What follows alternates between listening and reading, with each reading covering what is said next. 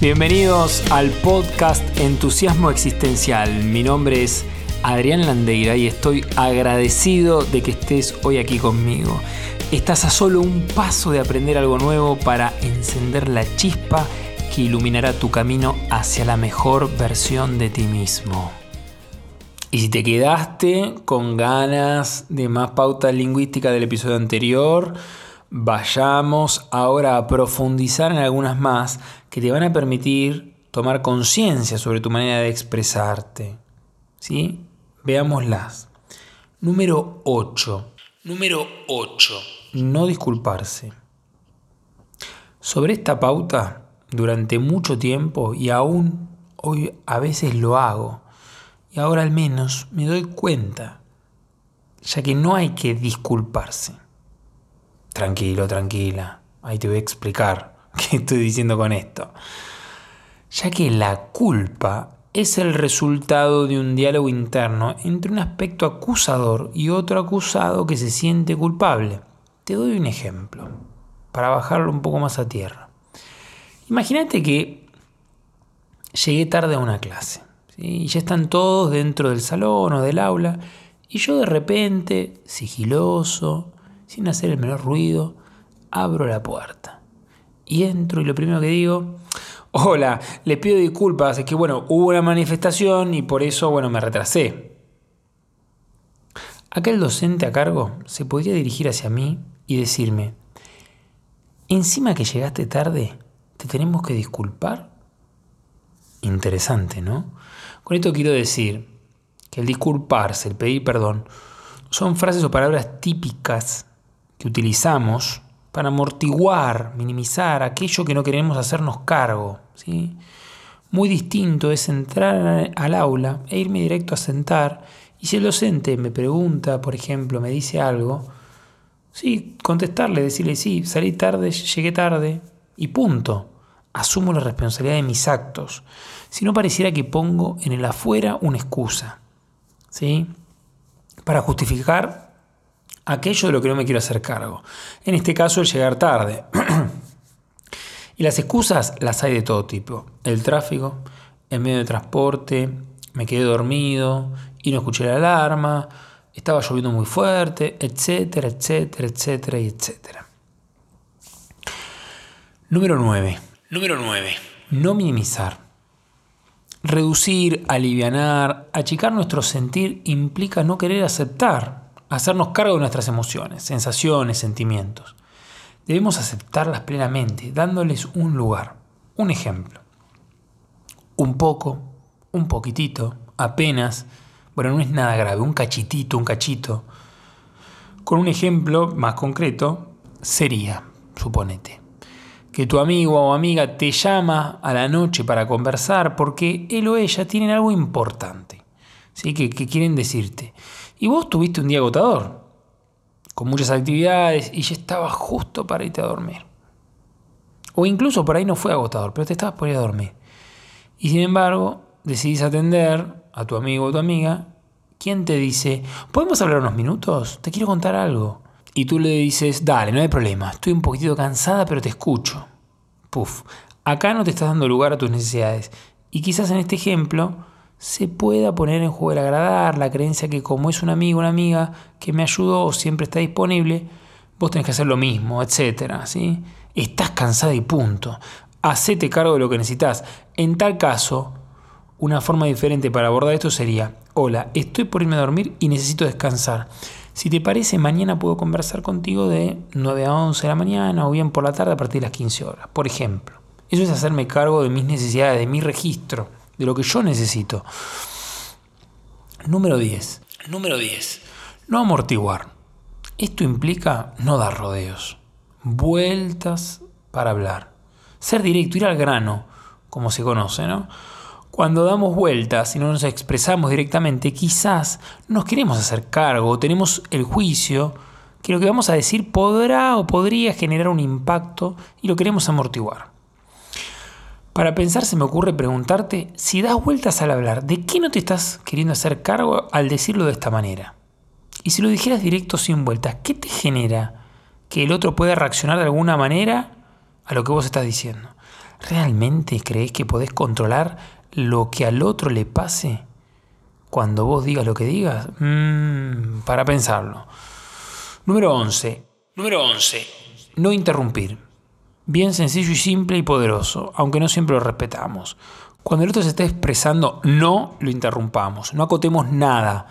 Aprender a estar en silencio, receptivos, escuchando y no haciendo que escuchamos e internamente estamos pendientes de dar una respuesta. Esto es de mi mirada una, una forma de, interrumpir el contacto, mi interacción con un otro. Y también puedo hacerlo desde mis pensamientos. ¿sí? Hago de cuenta que escucho, hago... Mm, ¿sí? este, asiento con la, con la cabeza, subiendo y bajando, como lo estoy escuchando, internamente estoy pensando montones de cosas. Incluso cosas que no tienen nada que ver con la conversación del momento. Entonces, ¿en dónde estoy? ¿Sí? Estoy interrumpiendo mi experiencia yo también. Y a veces puedo llegar, por ejemplo, a interrumpir eh, la experiencia para con el otro, también, por ejemplo, haciendo gestos como tragar, desviar la mirada o hacer algún ruido como tamborilear, si los dedos, o, con incluso mirar el celular con algún, o mirar un objeto, bostezar, morder los labios, etc. Son todas eh, interrupciones que bueno, pueden manifestarse en este caso no con palabras. Número 12. Número 12. No manipular. Consiste a través de alguna estrategia o forma inducir al otro a que haga o diga lo que queremos nosotros. Se puede, por ejemplo, emplear la seducción, el brindar alabanzas, el hacerlo sentir poderoso, poderoso, culpable, entre otras. Un ejemplo. Uf, qué calor que hace acá, ¿no? Lo que hago con esta frase es no hacerme cargo de mi incomodidad y no me atrevo a prender el aire acondicionado y quiero que lo haga otro. Entonces, en vez de pedir y hacerme cargo que el otro también puede negar mi pedido, porque puede no querer prender el aire, entonces, ¿qué hago? Tiro al aire, arrojo esta frase esperando a que alguien se haga cargo. Patético. Si tenés frío, calor o lo que fuera, hacete cargo de tus necesidades que son tan legítimas como las del otro. Y movilizate, movete, acciona para satisfacerlas sin manipular al otro. Número 13. Número 13. Generalizaciones. Evitar expresarse con generalizaciones, ya que éstas niegan, invalidan, anulan lo que a mí me está pasando. Ejemplos. A nadie le pasó. Jamás. Siempre cualquiera, nunca. La gran mayoría, la gran minoría. Hay muchas personas que... Y la lista continúa. Entonces puedes fijarte, cuando empleas alguna de estas expresiones, qué lugar te estás dando o qué sucede que no puedes decir lo que a ti te está sucediendo y hacerte cargo. 14. 14. No puedo barra no quiero. Querer no significa poder. Si me digo no puedo, estoy tomando distancia de mi libertad, me encierro en mí mismo y no asumo mi responsabilidad. En vez de decir no puedo, mira qué distinto si dijeras, ¿qué necesito para... o cómo puedo hacer para... Con estas preguntas se abre un abanico de posibilidades para explorar, para aprender, para equivocarme, de, digamos, de continuar, de avanzar. Y yo lo vivo como una fuerza, como un empuje hacia adelante. Las palabras que empleamos no son inocentes. Si vos te decís, no podés, y encima sucedió, encima sucedió, que no pudiste, vas anclando estas experiencias y vos te vas limitando tus posibilidades, creyendo que son verdades absolutas y no son más que juicios y probablemente me atrevo a decir infundados. Por otro lado, el decir no quiero es asumir las consecuencias y estar en contacto con tus necesidades y deseos. ¿Te pasó como a mí decirle a otra persona ante un pedido, ¿sí? No puedo, porque estás evitando decirle en realidad no quiero. ¿Te das cuenta de esto? Suponete. Ejemplo, ¿me ayudas a limpiar eh, la casa? Y le contestás, no puedo. Aquí es interesante detectar, no podés por qué. Digamos, estás con algún impedimento físico, estás postrado en una cama inmóvil o tenés un, un impedimento de algún tipo, alguna enfermedad que impide hacer la tarea. O realmente no querés hacerlo y no te atreves, por las razones que fueran, o porque no podés o crees que no podés, a decírselo al otro. ¿Qué se te pone en juego ahí? ¿Desde qué lugar entonces construís relaciones con un otro donde tu deseo pareciera no tener lugar? Donde el agradar o el pensar que el otro se puede ofender, a ver si le digo esto y entonces no me habla o se enoja o lo que fuera. No son más que formas o maneras de no hacernos cargo de nuestros deseos. Y todo esto te lo digo no de una teoría, sino que lo viví durante años, en carne propia. Número 15. Número 15. Sí, pero esta pauta expresa de alguna manera un boicot, un saboteo de la experiencia. Y me quedo donde estoy. Decimos que sí a lo que nos proponen, cuentan, ofrecen, y luego le encontramos algún obstáculo. Terminamos descalificándolo, desalentando a la persona que nos propone. Ejemplo, tu amigo te dice, ¿querés que vayamos al cine a ver la película esta de terror que está en cartelera a las 20 horas? Y vos le decís, por ejemplo, sí, me encanta la idea de ir al cine mañana y compartir, pero esa película no tiene buenas críticas y aparte no tengo mucho dinero, una lástima. Una forma de salir de esta trampa del sí, pero, es emplear la conjunción y en reemplazo del pero. Y por último, la número 16. El número 16. Preguntas.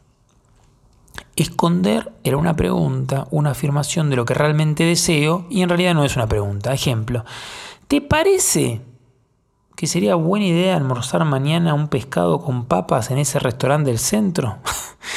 Lo que en realidad esta persona quiere decir es, me gustaría almorzar con vos mañana un pescado con papas en ese restaurante del centro. Y está disfrazado, disimulado en pregunta.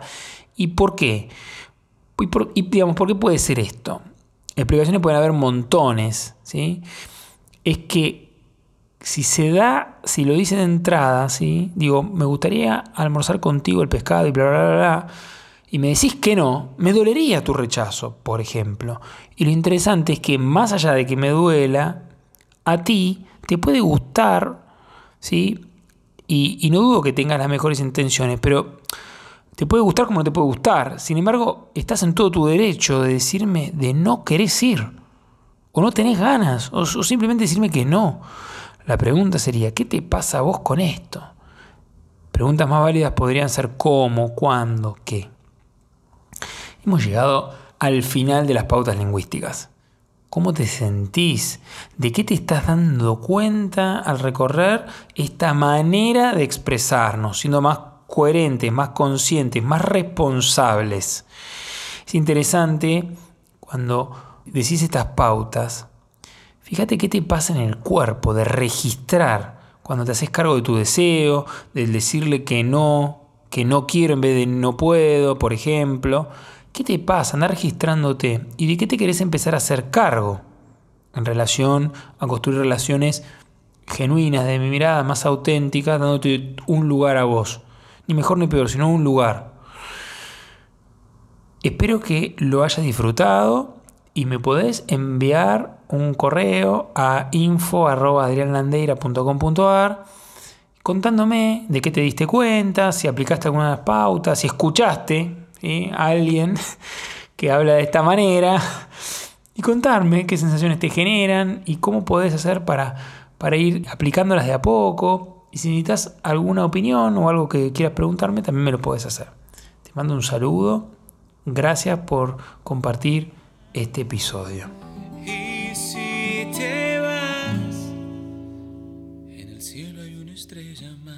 Este podcast de hoy ha terminado. Espero que lo hayas disfrutado tanto como yo.